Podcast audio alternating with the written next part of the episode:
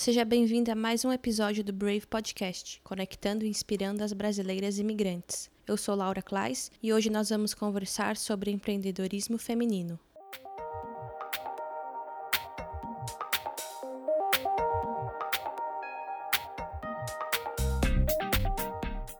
A ONU definiu o dia 19 de novembro como o Dia Mundial do Empreendedorismo Feminino, atraindo assim a atenção para o impacto econômico e social do movimento, fortalecendo o protagonismo feminino. Em 2019, um estudo realizado pela consultoria McKinsey, em parceria com o evento Brasil at the Silicon Valley, classificou o Brasil como um país de empreendedores, ao constatar que 39% da população economicamente ativa tem sua própria empresa. Dessas 52 milhões de pessoas que estão à frente do próprio negócio, 41% são mulheres. Em outra pesquisa feita pelo Consulado Americano em São Paulo em 2018, mostrou que o investimento brasileiro nos Estados Unidos havia aumentado 89% nos últimos cinco anos, provando que grande parcela daqueles que saem do Brasil sonham empreender em terras estrangeiras. Nos Estados Unidos, os imigrantes têm quase duas vezes mais chances de se tornarem empreendedores do que os cidadãos americanos nativos, os imigrantes representam 27,5% dos empresários do país, mas cerca de 13% da população. Seja no Brasil ou no exterior, para empreender é preciso ser, antes de tudo, resiliente e não ter medo de se reinventar. E antes de conhecer as entrevistadas de hoje, isso é o que elas pensam sobre ser uma empreendedora imigrante. É engraçado, né, que eu fui treinada, eu, eu, trabalhei mais de, sei lá, 16 anos na minha profissão. Uma advogada, eu gostava, não tinha, não tinha problema nenhum. Mas era uma coisa que quando eu vim para cá, eu fiquei muito perdida, para falar a verdade, assim, antes de começar e tudo mais. O que, que eu vou fazer? Eu não sei fazer outra coisa, né? Eu, aquela história. Até então, a panificação era um hobby, era uma coisa que era legal, eu gostava de fazer, mas eu não, não via isso como uma profissão. E aí você vê que é possível, né? Se você tem um sonho, um desejo, você foca, você Sim. torna isso realidade. É que eu acho que também tem uma coisa que é muito da nossa cultura no Brasil, essa coisa de carreira, né? A gente cresce achando que existem as profissões que são carreira e, os, e, a, e a, sua paixão é só um hobby. Então, é. eu acho que a partir do momento, quando você vem para um outro país, eu acho que também tem um,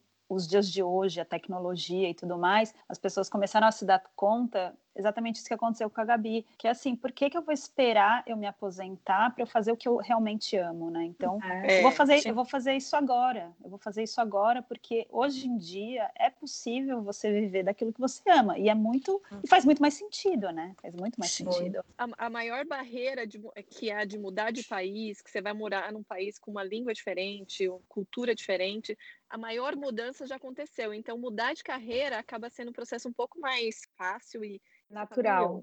Eu é. posso realizar meus sonhos agora, eu posso fazer o que eu tenho vontade, por que não? É, acaba sendo mais natural. Ô, Rei, essa foi exatamente a conversa que eu tive com o Cal, meu marido. Ele falou assim: se, se alguém aqui desse casal pode arriscar alguma coisa, esse alguém é você. Porque assim, Exatamente. você não tem absolutamente nada para perder. Porque assim, o que você já tinha né, não é uma perda, mas você já deixou que aquilo que era maior, você já abriu, né? família, você já abriu, você abriu é, tudo, abriu mas eu tinha muito medo de empreender. A comunidade brasileira do Vale do Silício tem grandes exemplos não apenas de empreendedorismo feminino, mas também de suporte umas às outras. Foi em um evento no começo deste ano que nós conhecemos a história dessas três empreendedoras que hoje compartilhamos com você.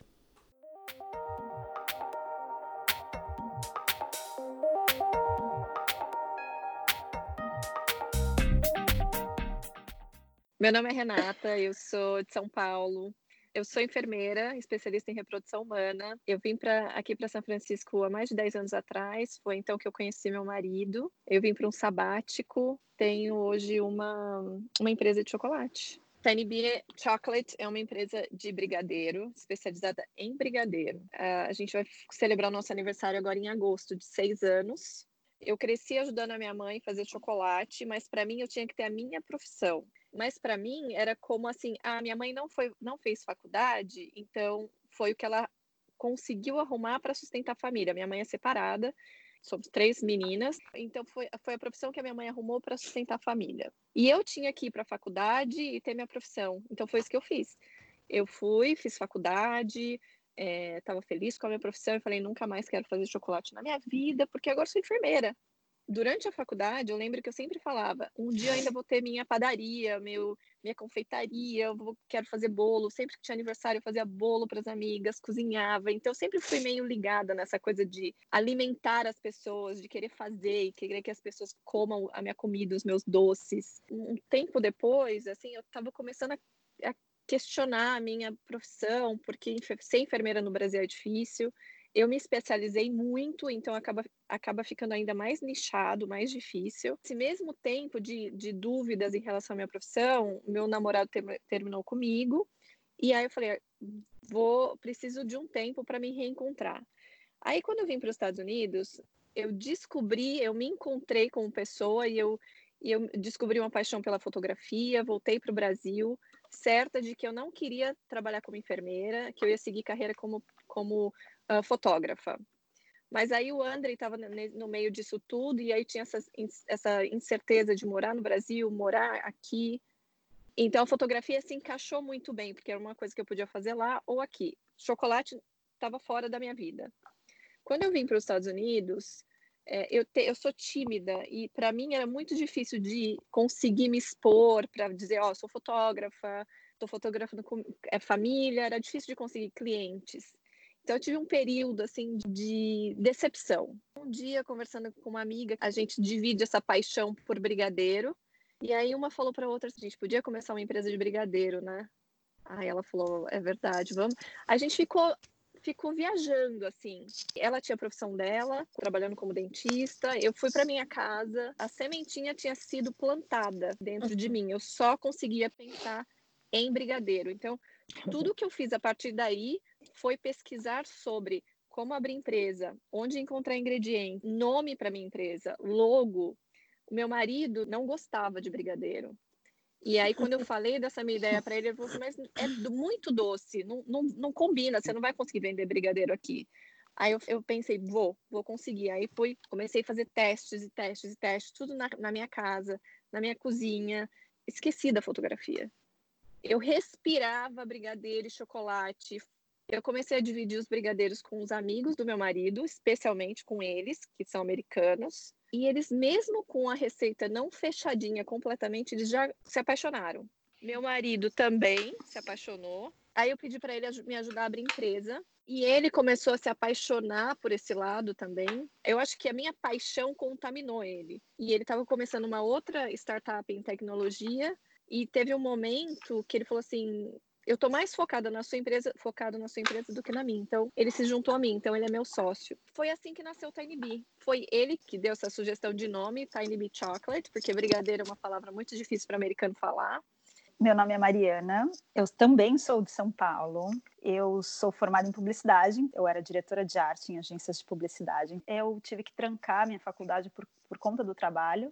E nesse período, meu namorado, hoje meu marido, recebeu uma proposta de ir para os Estados Unidos, para Chicago, para fazer um estágio. Pediram para ele ficar. E aí ele me fez um checkmate, assim, falou: olha, eu só vou aceitar se você vier para cá. E eu já estava com planos de estudar inglês e tal. E eu falei: ah, então tá bom. Eu sei que eu voltei para o Brasil para terminar minha faculdade. Ele recebeu a proposta de ficar nos Estados Unidos trabalhando. E, de novo, eu só aceito se você voltar. Então a gente ficou um tempo separado, terminei minha faculdade, voltei para os Estados Unidos e comecei a procurar outras faculdades. Eu não, eu não queria mais trabalhar em agência, então eu fui para, voltei para Chicago.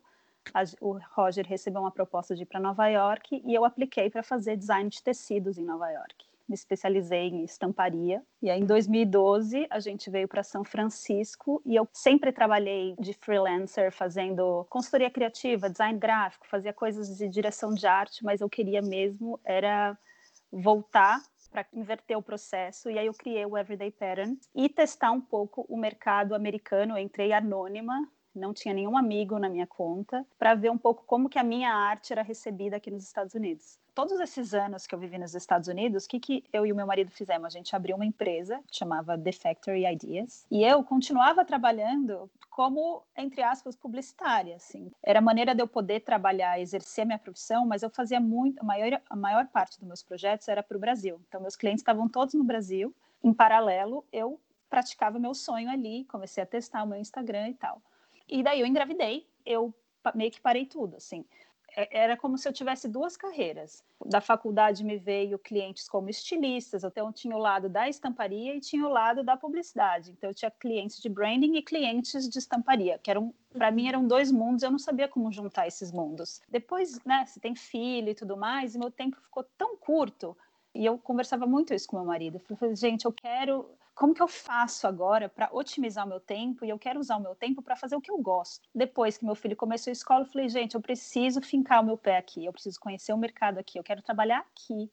E aí meu marido falava assim: continua fazendo, volta com o Everyday hum. Pattern. Quanto mais você faz disso, mais disso você tem. Virou meu mantra. Toda vez que eu me via desfocada fazendo milhões de outros trabalhos que não tinham nada a ver, eu voltava para esse meu mantra. E aí comecei a fazer, fazer, fazer, fazer. Hoje o Everyday Pattern, o que, que ele é? Ele é um estúdio de design, superfícies, mas hoje eu consegui juntar essas minhas duas vidas paralelas. Então, hoje eu consigo aplicar parte da minha profissão que eu gosto, que é design de superfícies, usando o meu know-how de publicidade, de diretora de arte, de branding e tal. Eu trabalho com projetos especiais. Eu gosto de projetos com ideias, eu gosto de gerar experiência. Eu sou Gabriela Gabi, eu estou nos Estados Unidos desde 2012, sou advogada por formação, eu era gerente jurídico de uma multinacional americana e eu estava vindo para os Estados Unidos para uma reunião global. Eu conheci o meu marido no avião. E aí eu sentei, quer dizer, meu marido, hoje meu marido, sentou do meu lado. Um voo de São Paulo a Nova York, 10 horas de voo, a gente veio conversando o voo inteiro. Um dos motivos que a gente manteve contato, em 2010 eu vim fazer um curso de pães. Eu sempre dizia que o meu plano de aposentadoria era abrir uma padaria, abrir um café.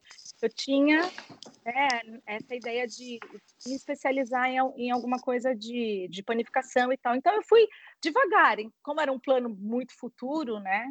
Eu fui fazendo cursos e tal, voltei para o Brasil e aí eu fiquei namorando um ano à distância. Meu marido me pediu em casamento, aquela história toda, e eu vim para cá. E quando eu vim para cá, minha vida mudou de uma forma tão radical, né? Falei, por que não mudar de profissão? Quer saber? Eu vou fazer uma coisa que eu sempre tive paixão, né? Que foi essa história da confeitaria e tudo mais, e me inscrevi lá na Cordon Bleu. Eu já tinha feito um curso curto de panificação lá quando eu conheci meu marido e fui fazer um curso de consultoria na Cordon Bleu aqui em São Francisco. Eu comecei a Pão Bakery em novembro do ano passado. Mas eu comentei ontem, ah, comentei antes que eu tava, né, que, é, que era um, um medo, tá, um frio, um frio na barriga. E eu acho que uma, um dos motivos é porque eu sempre trabalhei em grandes empresas multinacionais, eu não, nunca tive é, essa coisa de desse trabalho mais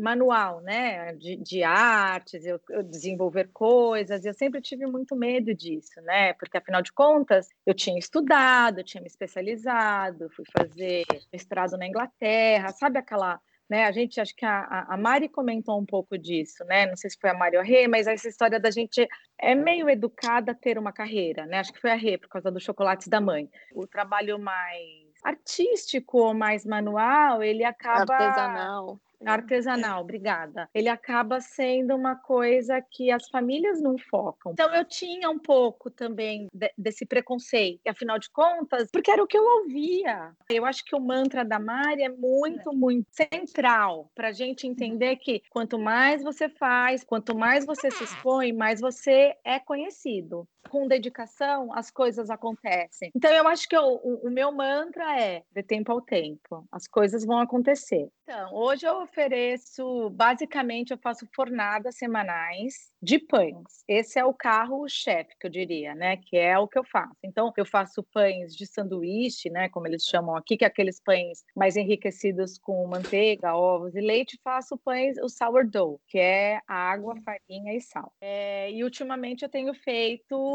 bolos de aniversário. Eu faço bolos de aniversário pontuais. Provavelmente a sua história de empreendedorismo também foi marcada por momentos de desafios e questionamentos.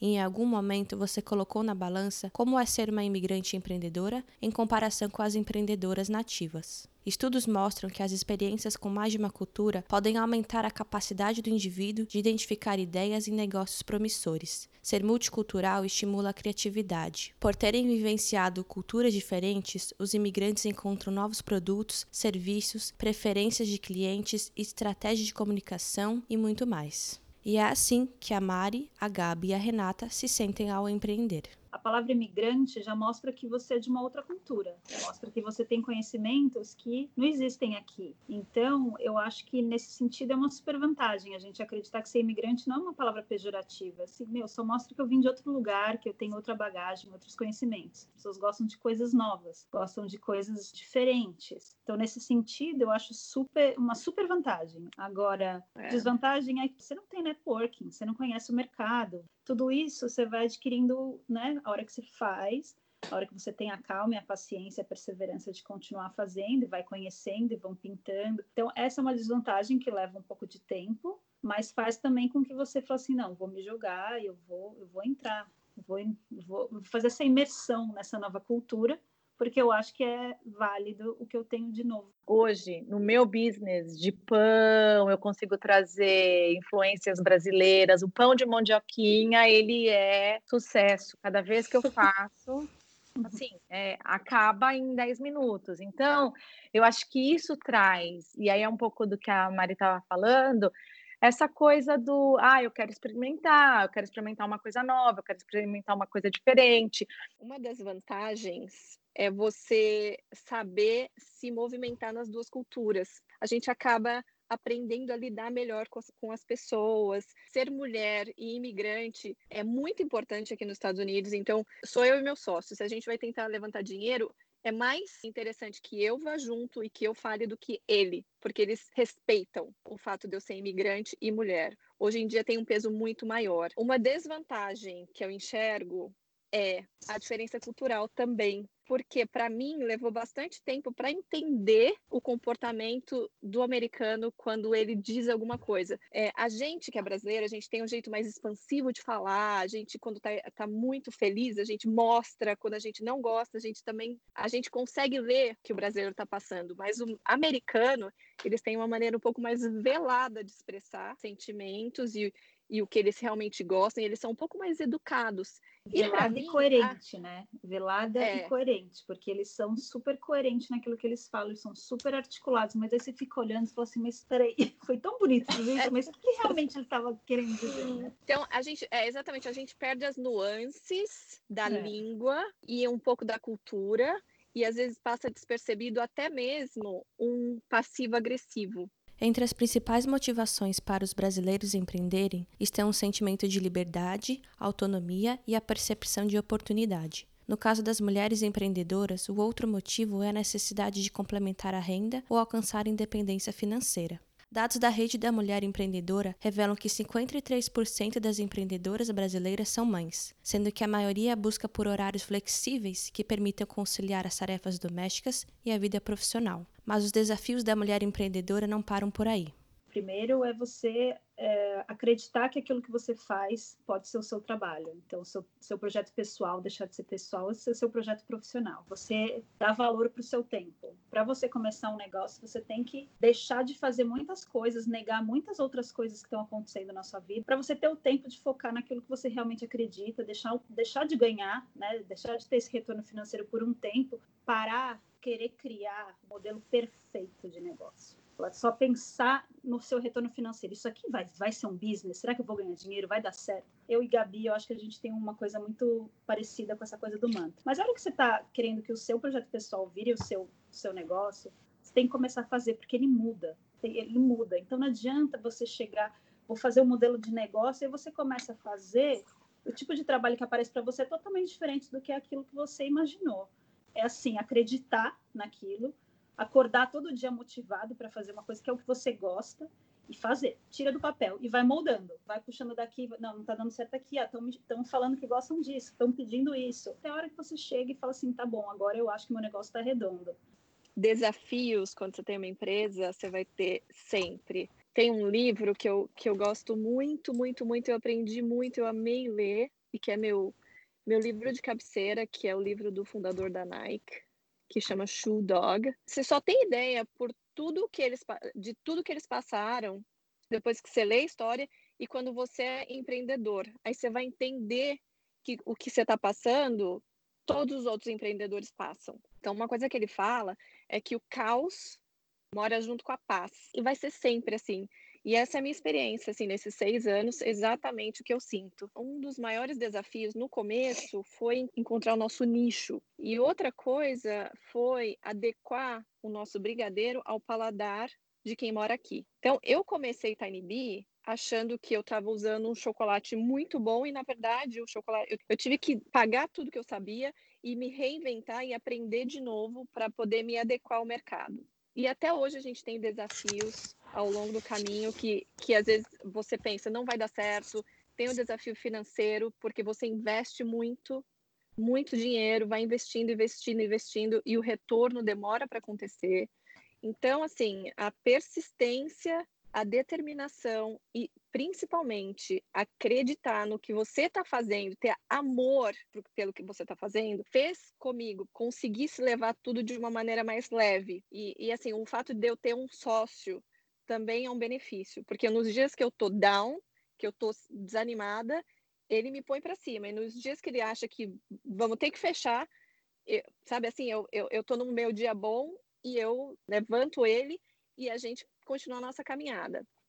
Além das motivações e desafios que elas compartilharam com a gente e muitos outros por aí, existem também histórias de apoio e parceria entre empreendedoras, histórias como a delas que nos mostram que empreender pode vir sim acompanhado de amizades, sonhos compartilhados e exemplos de sucesso. Com a Mari, a gente já tinha um relacionamento, então foi legal porque a gente desenvolveu uma amizade muito forte e a partir disso, a gente foi num, no passo a passo, construindo o nosso relacionamento de negócio, né? De, de parceria. A Mari entrou na nossa vida no momento de caos, que a gente não, tinha muita incerteza. Será que a gente vai continuar aberto? Será que vai dar? É, será que não? E a gente precisava de uma, é, uma mudança na nossa parte visual, na nossa parte de branding. Então a gente começou de uma maneira mais calma, pra, até para a gente não, pra não, não, não, mexer na parte de, da amizade, que era super importante. E foi assim, foi uma experiência incrível, deu super certo. A gente ama trabalhar junto. Eu, eu respeito o trabalho da Mari, eu amo trabalhar com ela e para mim ter ela on board, ter, ter a Mari na parte de criação, na parte de packaging com a gente, na parte de branding, é um prazer. Em trazer ela para a inauguração foi só assim a cereja no, no bolo, sabe? Porque fechou. Porque as pessoas que veem o nosso design, todo mundo que vem aqui, eles querem saber quem fez e ter a Mari aqui na nossa inauguração foi assim, as, as pessoas se sentiram ainda mais importantes, porque que legal que a gente está conhecendo a pessoa por trás de tudo isso. E para mim é importante que ela cresça junto com a gente. É, a gente foi mãe na mesma época, a gente tá, teve os mesmos né, desafios é, de fazer uma empresa crescer enquanto, é, ao mesmo tempo, é, que a gente tinha filhos em casa, sem ajuda de ninguém. Então, para mim, era, é um objetivo. O evento foi uma consequência de um trabalho que a gente vinha fazendo há bastante tempo. Então, na verdade, não foi nenhum, né, Rê? Não foi nenhum convite, assim. Foi uma coisa que a gente foi conversando. Natural, tendo, é. Foi natural que a gente foi tendo ideias juntas. Quando, quando a, a Tanibia ia ser inaugurada, a, a minha irmã estava aqui. Ela é meu braço direito nessa parte de relacionamentos, de branding e tal. Então, ela também entrou on board. A gente também apostou no sonho da Rê, porque eu acho que uma, uma, uma grande dificuldade entre ela ser brasileira e o André, que é o partner dela ser americano, é que ele é o, os números, a lógica, e ela é o instinto, ela é a intuição. E a gente acreditou muito na intuição dela, que foi transformar o espaço da NB numa casa, num lugar acolhedor, num lugar que recebe as pessoas, que todo mundo se entra lá e se sente um, welcome.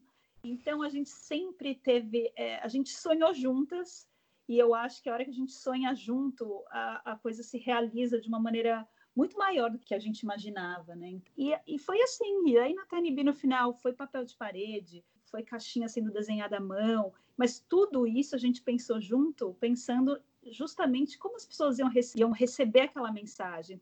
A gente foi num evento e que, e que meio que explicou um pouco o que eu estava sentindo, que era assim, hoje em dia é menos que isso que a Rê falou, é menos competição e mais colaboração, principalmente para mulheres imigrantes, empreendedoras que vieram de um, né, de um jeito assim meio sem saber. Essa essa parceria é super importante porque todos os business crescem juntos, independente se eles têm se eles têm produtos parecidos ou não, enfim. A Gabi, a gente se conheceu há um tempo atrás através do Brigadeiro. Gosto de como ela se posiciona. Eu acho que ela faz um, um trabalho tão bacana não tinha nada relacionado a pão Sim. na inauguração, mas parece que também que agregou. Então, para mim é importante trazer outras pessoas com a gente. Eu acho que crescer sozinha não faz sentido. Eu acho que quanto mais a gente abraça, encoraja, motiva e coloca para cima outras mulheres, a gente só tem a ganhar. Quanto mais mulheres brasileiras empreendedoras Quanto mais a gente se unir, mais a gente ganha. A, a relação da Mari com a Renata já é uma, uma relação madura. Eu tenho uma relação com a Renata de amizade, mas a gente se encontrava em festas de aniversário, essas coisas, por ter, ter amigos em comum. Mas é a história do empreendedorismo que me fez chegar perto da Renata, é porque eu, eu a vejo como um modelo mesmo, né, de empreendedora, com modelo de negócio de sucesso e, e não só isso, e com paixão, né, no que ela faz. E eu recebi o convite, assim, de, de susto, né? Tipo, vou lá levar meu pão, ai, que medo, né? Numa inauguração. Mas fui, aí eu, aí eu levei, eu levei o que eu achei. Aquela me deixou muito à vontade. Traz, né, o que você acha e tal. Levei lá um pãozinho de queijo, um pãozinho de mandioquinha, levei o sourdough também. E no fim, eu acho que foi muito sutil, né? Ela falou: traz para você né, apresentar a sua marca, os seus produtos. E foi muito bacana. E durante a trajetória de empreendedorismo de cada uma, elas aprenderam muito. Que se o meu coração não estiver lá, no, onde eu estou empreendendo, não vai funcionar. É muito mais desafiador do que eu imaginava, mas também é muito mais prazeroso do que eu imaginava que seria. Então, assim, persistência, perseverança e o seu coração onde você está empreendendo são extremamente importantes. Senão você não vai para lugar nenhum acreditar que aquilo pode ser diferente e que vai ser bem recebido. Confiar no seu instinto, deixar o perfeccionismo um pouco de lado e começar e fazer. Não ter medo de se expor, não ter medo da crítica. Você tem que ter amor mesmo pelo que você faz para poder dar certo. Eu acho que empreender é que nem a maternidade. Tem dias que você quer arrancar os cabelos, mas tem outros dias que você fala, graças a Deus eu estou empreendendo, porque você colhe os frutos. Então eu acho que empreender é uma escola eterna. Hoje a gente fica por aqui. Obrigada por nos acompanhar. Por favor, nos avalie, se inscreva no podcast e não se esqueça de seguir o Brave nas redes sociais. Se você quiser deixar sua sugestão ou participar de algum episódio, entre em contato pelo e-mail podcast@bravewn.com. Este episódio foi produzido por mim, juntamente com a Lívia Campos de Menezes. A música de hoje é da Soraya Schmidt. Um agradecimento especial a Laura Ferro e a Jéssica Toyota pelo apoio e revisão. Até mais!